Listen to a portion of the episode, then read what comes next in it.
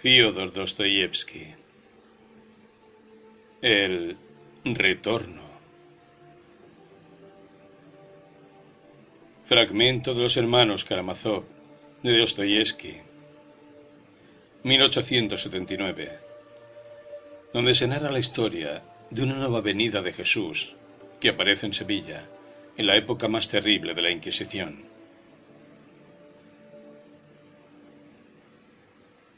Han pasado ya quince siglos desde que Cristo dijo, no tardaré en volver.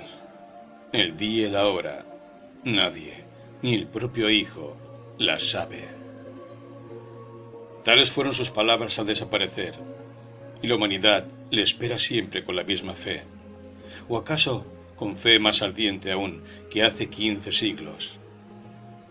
Pero el diablo no duerme la duda comienza a corromper a la humanidad, a deslizarse en la tradición de los milagros. En el norte de Germania ha nacido una herejía terrible que, precisamente, niega los milagros.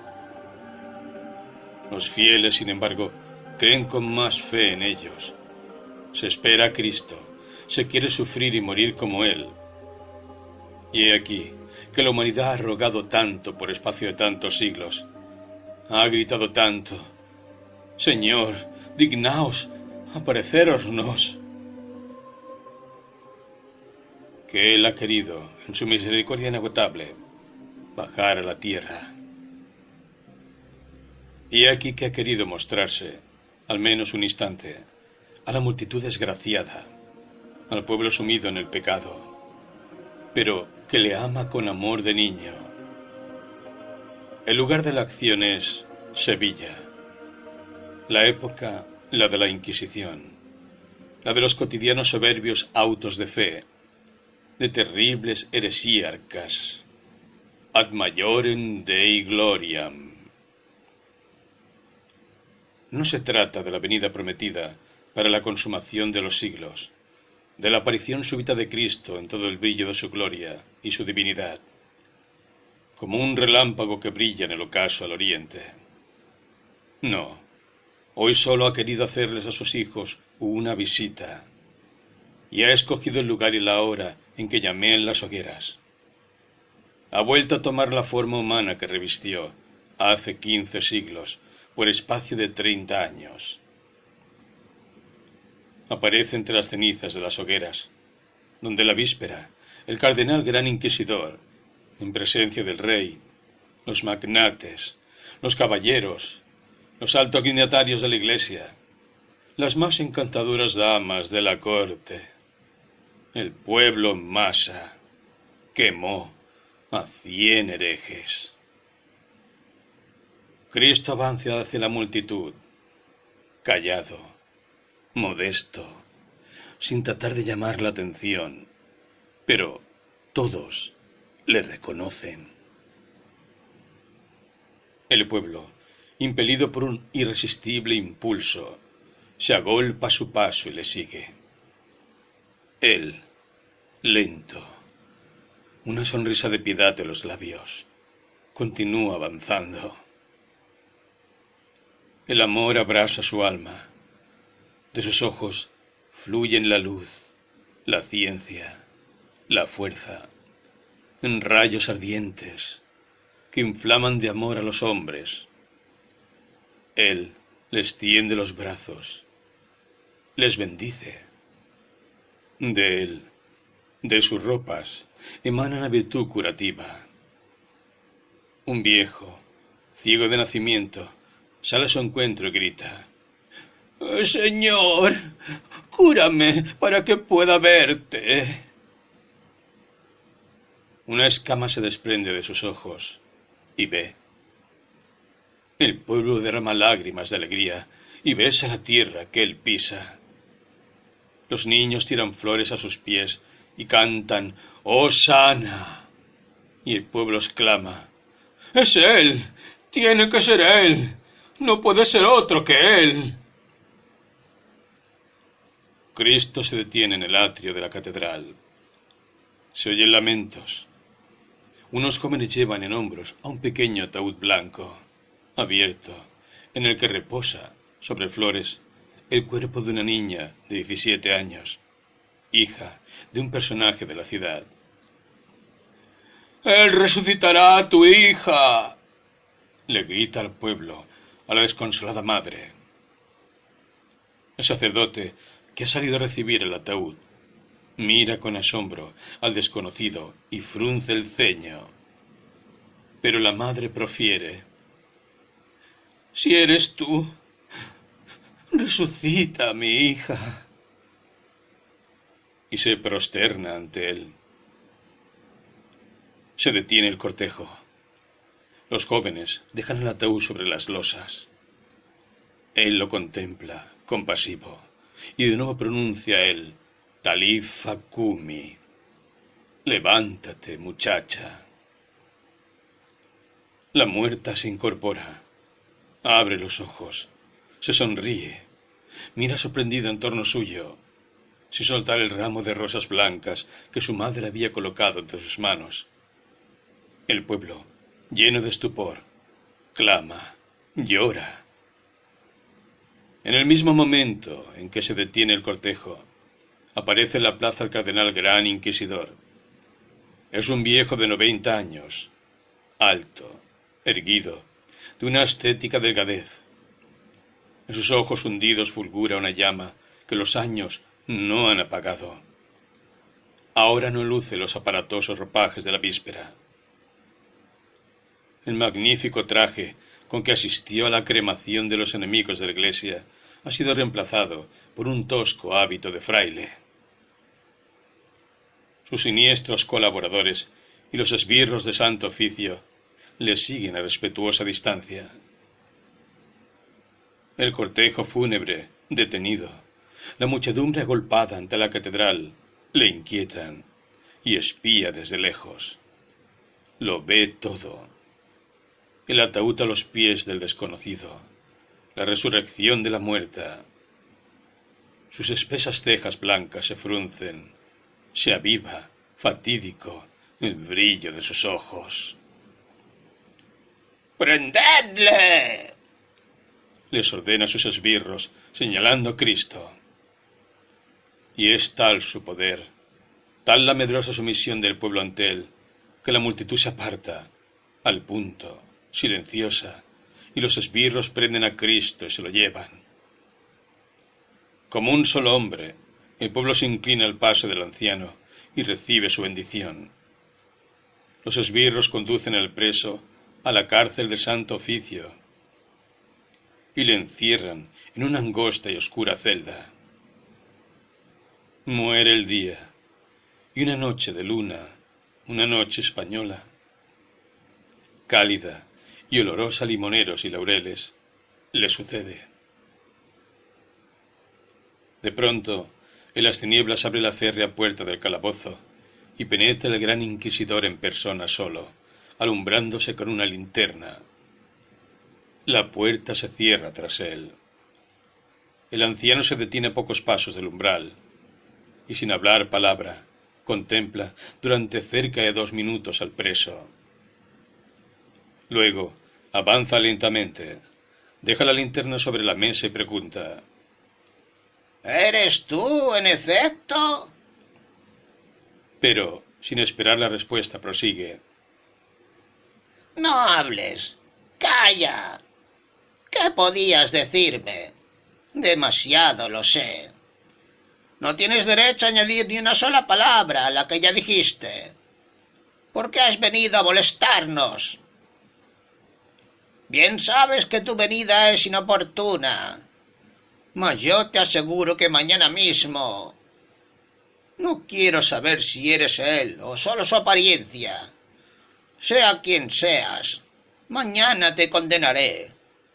Perecerás en la hoguera como el peor de los herejes. Verás como ese mismo pueblo que esta tarde te besaba los pies se apresura a una señal mía, a echar leña al fuego. Quizá nada de esto te sorprenda. Y el anciano, mudo y pensativo, sigue mirando al preso, acechando la expresión de su rostro, serena y suave.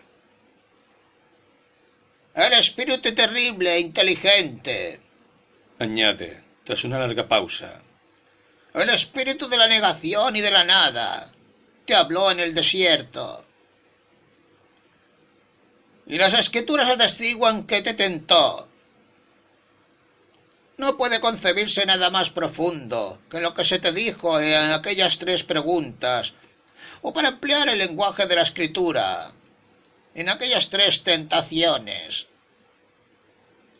Si ha habido algún milagro auténtico, evidente, ha sido el de las tres tentaciones. El hecho de que tales preguntas hayan podido brotar de unos labios ella por sí solo un milagro. Supongamos que hubieran sido borradas del libro, que hubiera que inventarlas, que forjarlas de nuevo. Supongamos que con ese objeto se reuniesen todos los sabios de la tierra, los hombres de Estado, los príncipes de la Iglesia, los filósofos, los poetas, y que se les dijese Inventad tres preguntas que no sólo correspondan a la grandeza del momento, sino que contengan en su triple interrogación toda la historia de la humanidad futura. ¿Crees que esa asamblea de todas las grandes inteligencias terrestres podría forjarse algo tan alto, tan formidable como las tres preguntas del inteligente y poderoso espíritu?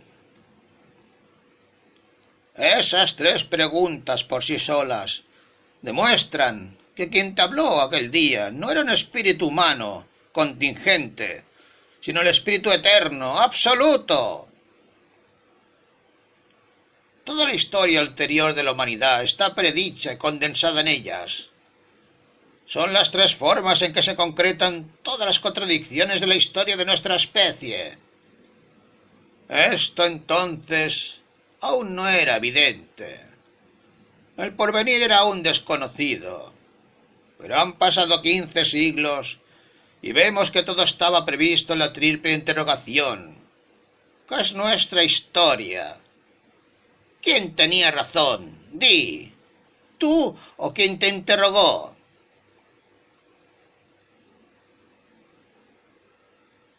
Si no, el texto el sentido de la primera pregunta es el siguiente.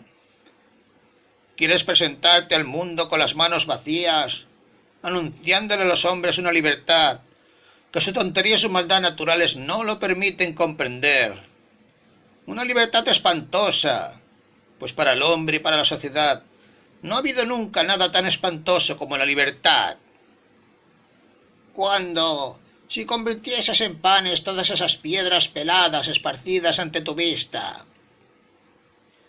Verías a la humanidad correr en pos de ti, como un rebaño, agradecida, sumisa, temerosa tan sola de que tu mano depusiera su ademán tamatúrgico y los panes se tornasen piedras. Pero tú no quisiste privar al hombre de su libertad, y repeliste la tentación. Terrorizaba la idea de comprar con panes la obediencia de la humanidad, y contestaste que no sólo de pan vive el hombre, sin saber que el espíritu de la tierra, reclamando el pan de la tierra, había de alzarse contra ti, combatirte y vencerte, y que todos le seguirían gritando, nos ha dado el fuego del cielo. Pasarán siglos y la humanidad proclamará por boca de sus sabios que no hay crímenes y por consiguiente no hay pecado, que solo hay hambrientos. Dales pan si quieres que sean virtuosos. Esa será la divisa de los que se alzarán contra ti, el lema que escribirán en su bandera y su templo será derribado, y en su lugar se erigirá una nueva torre de Babel, no más firme que la primera. El esfuerzo de cuya erección y mil años de sufrimientos podías haberles ahorrado a los hombres, pues volverán a nosotros al cabo de mil años de trabajo y dolor, y nos buscarán en los subterráneos, en las catacumbas donde estaremos escondidos huyendo aún de la persecución, del martirio, para gritarnos, ¡Pan! Los que nos habían prometido el fuego del cielo, nos lo han dado. Y nosotros acabaremos su Babel, dándoles pan, lo único de que tendrán necesidad. Y se lo daremos en tu nombre. Sabemos mentir. Sin nosotros se morirían de hambre. Su ciencia no les mantendría. Mientras gocen de libertad les faltará el pan, pero acabarán por poner su libertad a nuestros pies clamando ¡Cadenas y pan! Comprenderán que la libertad no es compatible con una justa repartición del pan terrestre entre todos los hombres, dado que nunca, nunca sabrán repartírselo. Se convencerán también de que son indignos de la libertad, débiles, viciosos, necios, indómitos. Tú les prometiste el pan del cielo. ¿Crees que puede ofrecerse ese pan en vez del de la tierra, siendo la raza humana lo vil, lo incorregiblemente vil que es?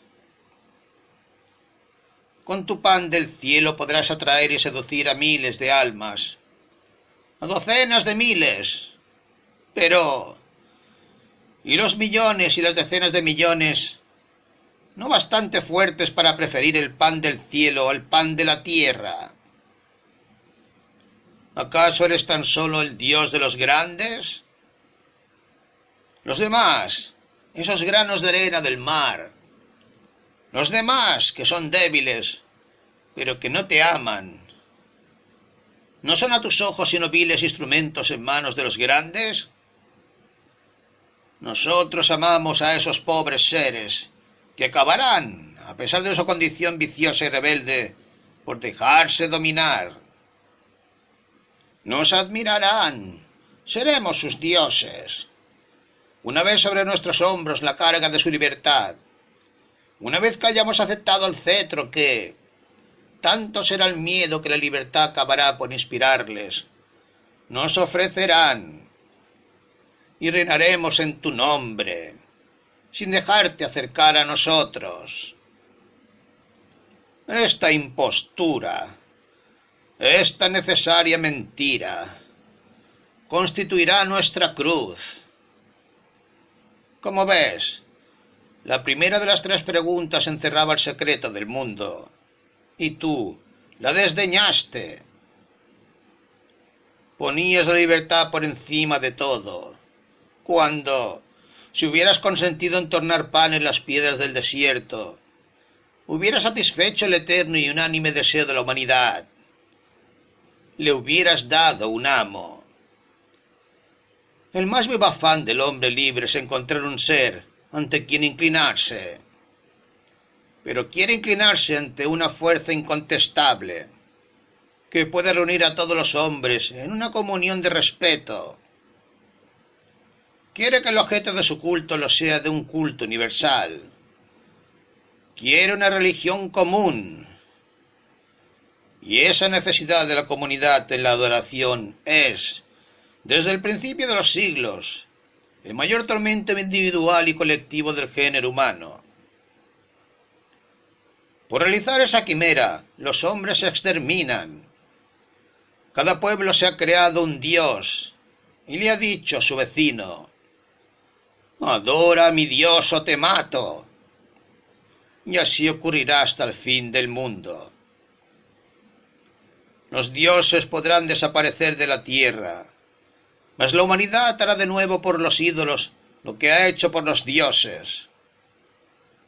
Tú no ignorabas ese secreto fundamental de la naturaleza humana. Y no obstante, rechazaste la única bandera que te hubiera asegurado la sumisión de todos los hombres, la bandera del pan terrestre. Lo rechazaste en nombre del pan celestial y de la libertad, y en nombre de la libertad seguiste obrando hasta tu muerte. No hay, te repito, un afán más vivo en el hombre que encontrar en quien delegar la libertad de que nace dotada tan miserable criatura. Sin embargo, para obtener la ofrenda de la libertad de los hombres, hay que darles paz de la conciencia. El hombre se hubiera inclinado ante ti si le hubieras dado pan, porque el pan es una cosa incontestable. Pero si al mismo tiempo otro se hubiera adueñado de la conciencia humana, el hombre hubiera dejado tu pan para seguirle. En eso tenías razón. El secreto de la existencia humana consiste en la razón, en el motivo de la vida.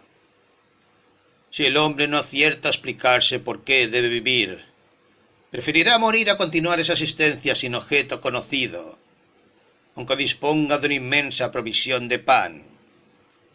Pero, ¿de qué te sirvió el conocer esa verdad? En vez de coartar la libertad humana, le quitaste diques, olvidando sin duda que la libertad de elegir entre el bien y el mal, el hombre prefiere la paz aunque sea la de la muerte. Nada tan caro para el hombre como el libre albedrío, y nada tan bien que le haga sufrir tanto. Y en vez de formar tu doctrina de principios sólidos que pudieran pacificar definitivamente la conciencia humana, la formaste de cuanto hay de extraordinario, vago, conjetural, de cuánto traspasa los límites de las fuerzas del hombre, a quien tú, que diste la vida por él, diríase que no amabas. Al quitarle diques a su libertad, introdujiste en el alma humana nuevos elementos de dolor. Quería ser amado con un libre amor, libremente seguido. Abolida la dura ley antigua, el hombre debía sin trabas sin más guía que tu ejemplo, elegir entre el bien y el mal. No se te alcanzaba que acabarías por desacatar incluso tu ejemplo y tu verdad, abrumado bajo la terrible carga de la libre elección, y que gritaría, si él hubiera poseído la verdad, no hubiera dejado a sus hijos sumidos en una perplejidad tan horrible, envueltos en tales tinieblas. Tú mismo preparaste tu ruina, no culpes a nadie. Si hubieras escuchado lo que se te proponía. Hay sobre la tierra tres únicas fuerzas capaces de someter para siempre la conciencia de esos seres débiles e indómitos, haciéndoles felices. El milagro, el misterio y la autoridad. Y tú no quisiste valerte de ninguna. El espíritu terrible te llevó a la almena del templo y te dijo, ¿quieres saber si eres el Hijo de Dios? Déjate caer abajo, porque escrito está que los ángeles tomarte han en las manos. Tú rechazaste la proposición, no te dejaste caer. Demostraste con ello el sublime orgullo de un Dios. Pero los hombres, esos seres débiles, impotentes, no son dioses. Sabías que, solo con intentar precipitarte, hubieras perdido la fe en tu padre, y el gran tentador hubiera visto, regocijadísimo, estrellarse su cuerpo en la tierra que habías venido a salvar. Mas dime, ¿hay muchos seres semejantes a ti? ¿Pudiste pensar un solo instante que los hombres eran capaces de comprender tu resistencia a aquella tentación? La naturaleza humana no es bastante fuerte para prescindir del milagro y contentarse con la libre elección del corazón. En esos instantes terribles en que las preguntas vitales exigen una respuesta, sabías que tu heroico silencio sería perpetuado en los libros y resonaría en lo más remoto de los tiempos, en los más apartados rincones del mundo. Y esperabas que el hombre te imitaría y prescindiría de los milagros, como un dios, siendo así que, en su necesidad de milagros, los inventa, y se inclina ante los prodigios de los magos y los encantamientos de los hechiceros, aunque sea hereje o ateo. Cuando te dijeron, por mofa, baja de la cruz y creeremos en ti, no bajaste. Entonces, tampoco quisiste someter al hombre con el milagro, porque lo que deseaba de él era una creencia libre, no violentada por el prestigio de lo maravilloso.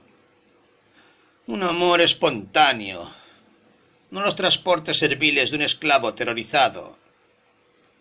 En esta ocasión, como en todas, obraste inspirándote en una idea del hombre demasiado elevada. Ese esclavo, aunque haya sido creado rebelde. Han pasado quince siglos. Ve y juzga. ¿A quién has elevado hasta ti?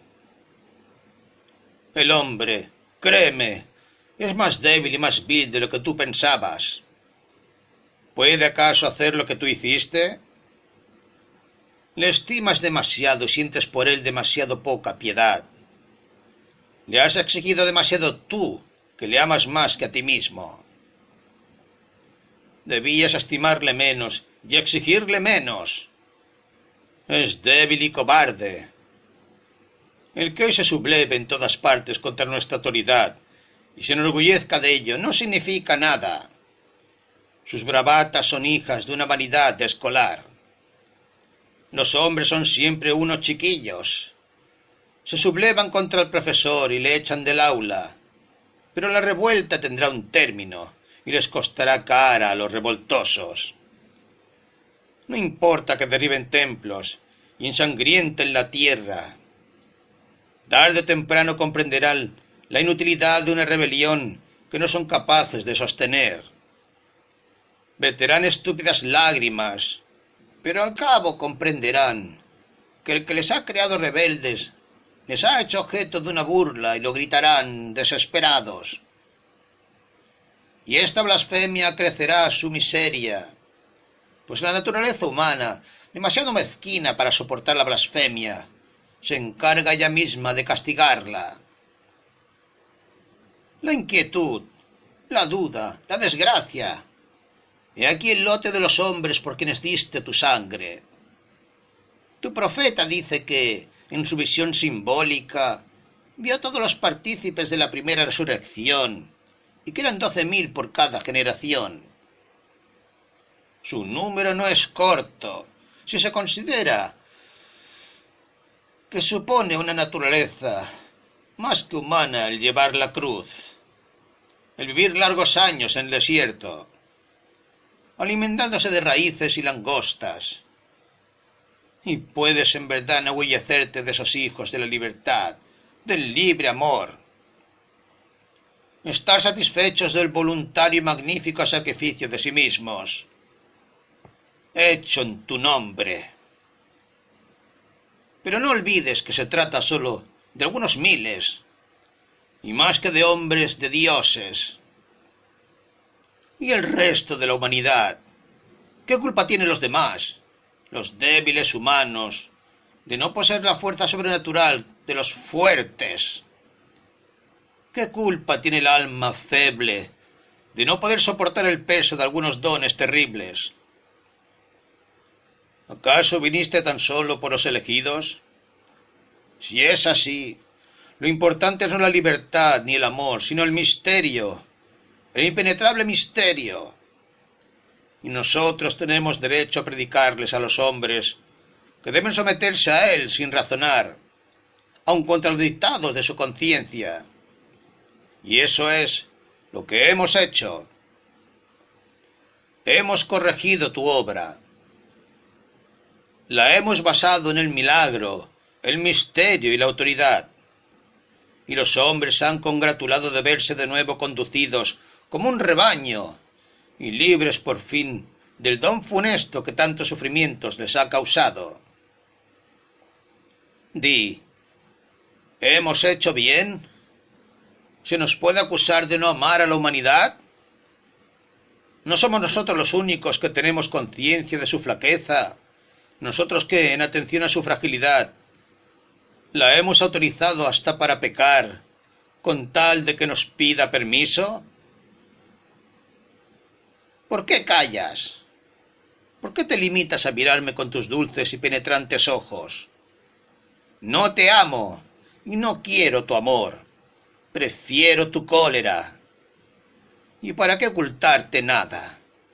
Sé a quién le hablo. Conoces lo que voy a decirte, lo leo en tus ojos. Quizás quieras oír precisamente de mi boca nuestro secreto. Oye, pues, no estamos contigo, estamos con él. Nuestro secreto es ese. Hace mucho tiempo, ocho siglos, que no estamos contigo, sino con él. Hace ocho siglos que recibimos de él el don que tú, cuando te tentó por tercera vez, mostrándote todos los reinos de la tierra, rechazaste indignado. Nosotros aceptamos, y dueños de Roma y la espada de César, nos declaramos los amos del mundo. Sin embargo, nuestra conquista no ha acabado aún. Está todavía en su etapa inicial.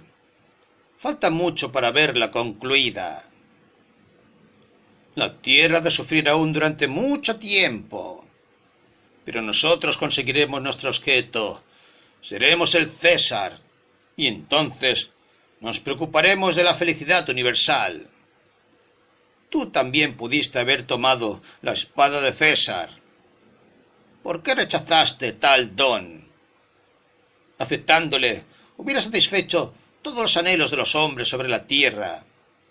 Les hubieras dado un amo, un depositario de su conciencia y a la vez un ser en torno a quien unirse, formando un inmenso hormiguero, ya que la necesidad de la unión universal es otro de los tres supremos tormentos de la humanidad.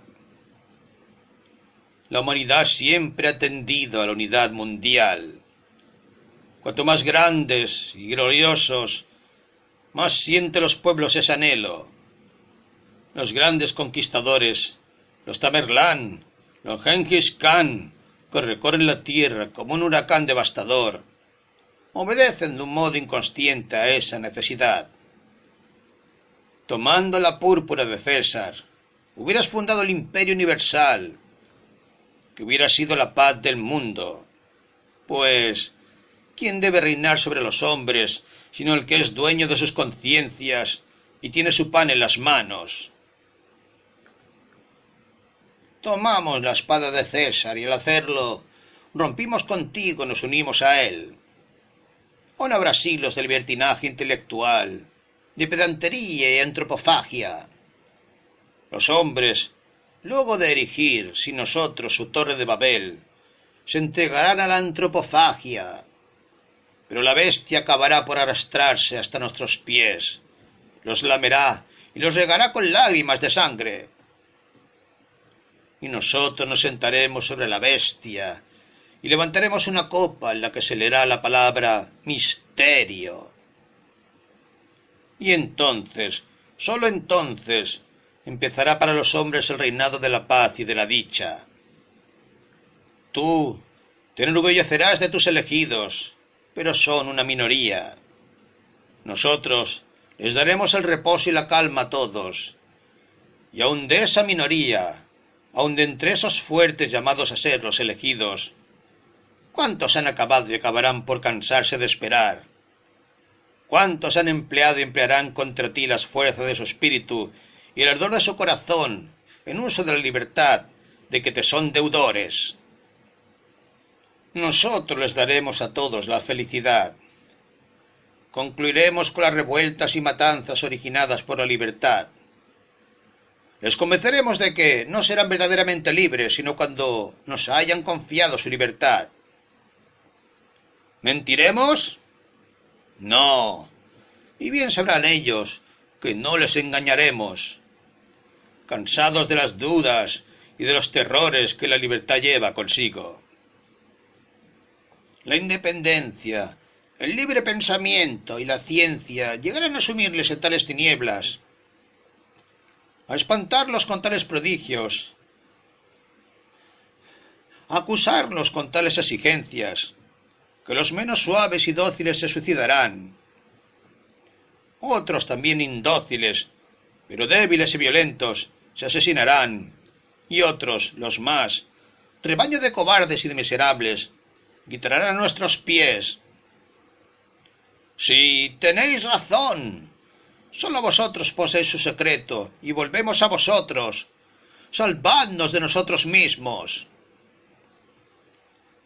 No se nos ocultará que el pan, obtenido con su propio trabajo, sin milagro alguno, que reciben de nosotros, se lo tomamos antes nosotros a ellos para repartírselo, y que no convertimos las piedras en panes. Pero en verdad, más que el pan en sí, lo que les satisfará es que nosotros se lo demos. Pues verán que, si no convertimos las piedras en panes, tampoco los panes se convierten, vuelto el hombre a nosotros, en piedras. Comprenderán al cabo el valor de la sumisión, y mientras no lo comprendan, padecerán. ¿Quién? Dime, ¿quién ha puesto más de su parte para que dejen de padecer? ¿Quién ha dividido el rebaño y le ha dispersado por extraviados andurriales? Las ovejas se reunirán de nuevo, el rebaño volverá a la obediencia, y ya nada le dividirá ni lo dispersará. Nosotros entonces les daremos a los hombres una felicidad en armonía con su débil naturaleza, una felicidad compuesta de pan y humildad. Sí, les predicaremos la humildad, no como tú, el orgullo. Les probaremos que son débiles, niños, pero que la felicidad de los niños tiene particulares encantos. Se tornarán tímidos, no nos perderán nunca de vista, y se estrecharán contra nosotros como polluelos que buscan el abrigo del ala materna. Nos temerán y nos admirarán. Les enorgullecerá el pensar la energía y el genio que habremos necesitado para domar a tanto rebelde.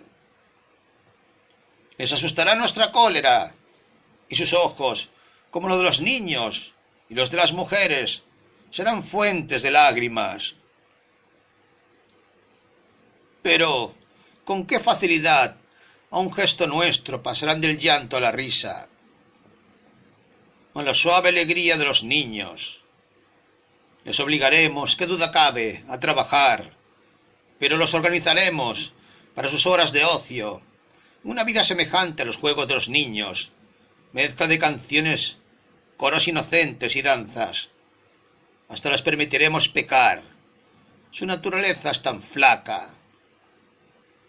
Y como les permitiremos pecar, nos amarán con un amor sencillo, infantil. Les diremos que todo el pecado cometido con nuestro permiso será perdonado y lo haremos por amor, pues de sus pecados el castigo será para nosotros y el placer para ellos. Y nos adorarán como a bienhechores.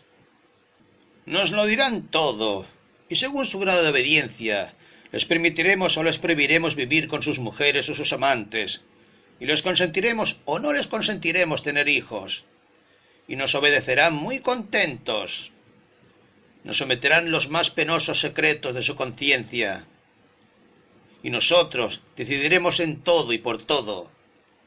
Y ellos acatarán alegres nuestras sentencias, pues les ahorrarán el cruel trabajo de elegir y de determinarse libremente. Todos los millones de seres humanos serán así felices, salvo unos cien mil, salvo nosotros, los depositarios del secreto porque nosotros seremos desgraciados. Los felices se contarán por miles de millones, y habrá cien mil mártires del conocimiento, exclusivo y maldito, del bien y del mal. Morirán en paz, pronunciando tu nombre, y más allá de la tumba, solo verán la oscuridad de la muerte. Sin embargo, nos lo callaremos embaucaremos a los hombres por su bien, con la promesa de una eterna recompensa en el cielo, a sabiendas de que, si hay otro mundo, no ha sido de seguro creado para ellos. Se vaticina que volverás, rodeado de tus elegidos, y que vencerás. Tus héroes solo podrán envanecerse de haberse salvado a sí mismos, mientras que nosotros habremos salvado al mundo entero. Se dice que la fornicadora, sentada sobre la bestia y con la copa del misterio en las manos, será afrentada y que los débiles se sublevarán por vez postrera, desgarrarán su púrpura y desnudarán su cuerpo impuro. Pero yo me levantaré entonces y te mostraré los miles de millones de seres felices que no han conocido el pecado, y nosotros que, por su bien, habremos asumido el peso de sus culpas, nos alzaremos ante ti, diciendo, Júzganos, si puedes y te atreves. No te temo. Yo también he estado en el desierto. Yo también me he alimentado de langostas y raíces. Yo también he bendecido la libertad que les diste a los hombres, y he soñado con ser el del número de los fuertes pero he renunciado a ese sueño. He renunciado a tu locura para sumarme al grupo de los que corrigen tu obra. He dejado a los orgullosos para acudir en socorro de los humildes. Lo que te digo se realizará. Nuestro imperio será un hecho. Y te repito que mañana, a una señal mía, verás a un rebaño sumiso echar leña a la hoguera donde te haré morir por haber venido a perturbarnos. ¿Quién más digno que tú de la hoguera? Mañana te quemaré. Dixie. El inquisidor calla. Espera unos instantes la respuesta del preso. Aquel silencio de turba. El preso le ha oído, sin dejar de mirarle a los ojos. Una mirada fija y dulce, decidido evidentemente a no contestar nada. El anciano hubiera querido oír de sus labios una palabra, aunque hubiera sido la más amarga, la más terrible.